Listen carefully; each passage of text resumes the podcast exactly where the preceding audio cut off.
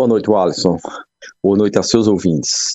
Veja bem, a tuberculose ela é uma doença endêmica, ou seja, ela nos acompanha por muito tempo na história. Daí a importância dela é ter um dia, vários dias ao longo do mês, do ano, para a gente ter um, uma atenção especial.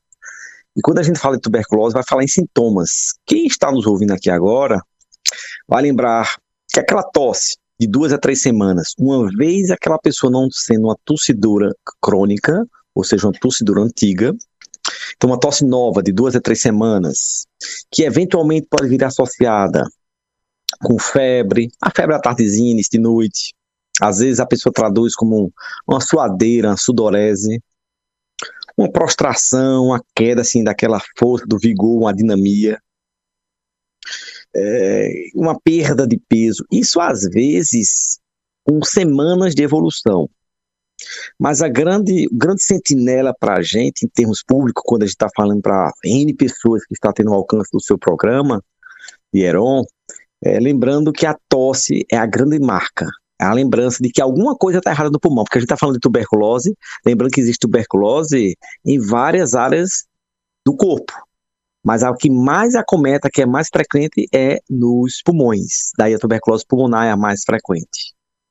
Doutor Alexandre, a tuberculose é uma doença transmissível? Sim, quando a gente fala que está falando na tuberculose pulmonar novamente, que é a mais frequente, que aquela secreção em que o germe chamado é, micobactéria, um tipo de bactéria diferente que vai para dentro do pulmão, faz uma cavernazinha ali, ela gera secreção. Uma secreção que inicialmente pode ser seca, depois essa secreção pode ter cor, variadas cores, até com sangue, e essa secreção vai ter no seu componente o germe.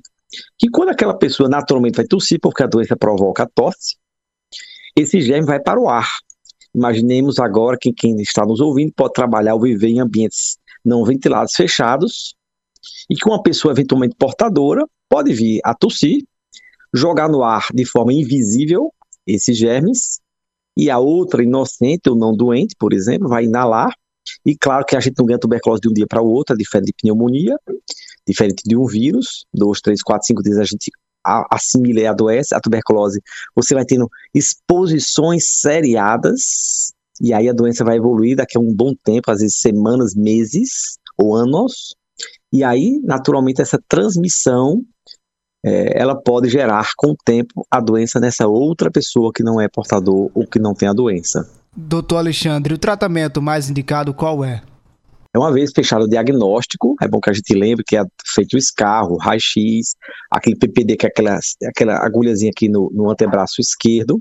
O médico vai dizer, olha, encontrou o, o germe, então ele vai fazer o encaminhamento para o tratamento, que é uma medicação que não é vendida em nenhuma farmácia, ela, ela é dada gratuitamente pelo governo federal, nos serviços de referência da cidade do estado, e aí dá-se início ao tratamento. Esse tratamento é bom que se frise, o Alisson e Heron, é, que ele tem uma duração de pelo menos seis meses, podendo se estender a mais tempo, até nove meses, por exemplo, de acordo com a necessidade do médico. E é bom frisar que iniciado o tratamento, uma boa parcela das vezes, no primeiro e segundo mês, a pessoa fica muito bem. E aí onde é está o azar e o desencontro, se a pessoa entender que está bem e resolver cessar o tratamento. Aí a doença vai voltar com a, uma ativação muito mais intensa e com mais destruição do pulmão e ou, outros órgãos que, por exemplo, sejam os portadores da tuberculose. Doutor Alexandre Aruna, pneumologista, muito obrigado pela sua participação e pelos ensinamentos que o senhor traz aqui, sempre aos ouvintes da Hora H, da Rede Mais em toda a Paraíba. Boa noite para o senhor. Uma boa noite, um abraço, Alisson e Aaron City.